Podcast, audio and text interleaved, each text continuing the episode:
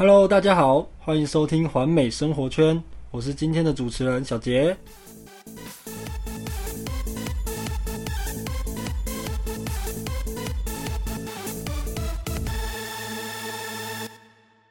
呃，很开心有这个机会来做 Podcast。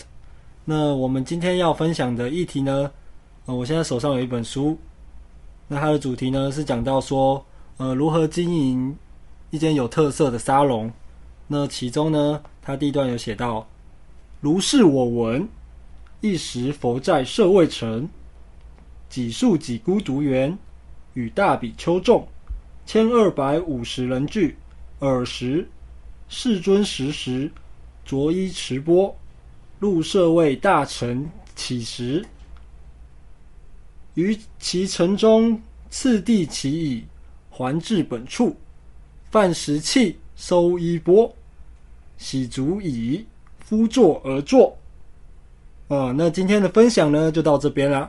如果大家有任何的心得或意见，欢迎留言跟我们讨论哦。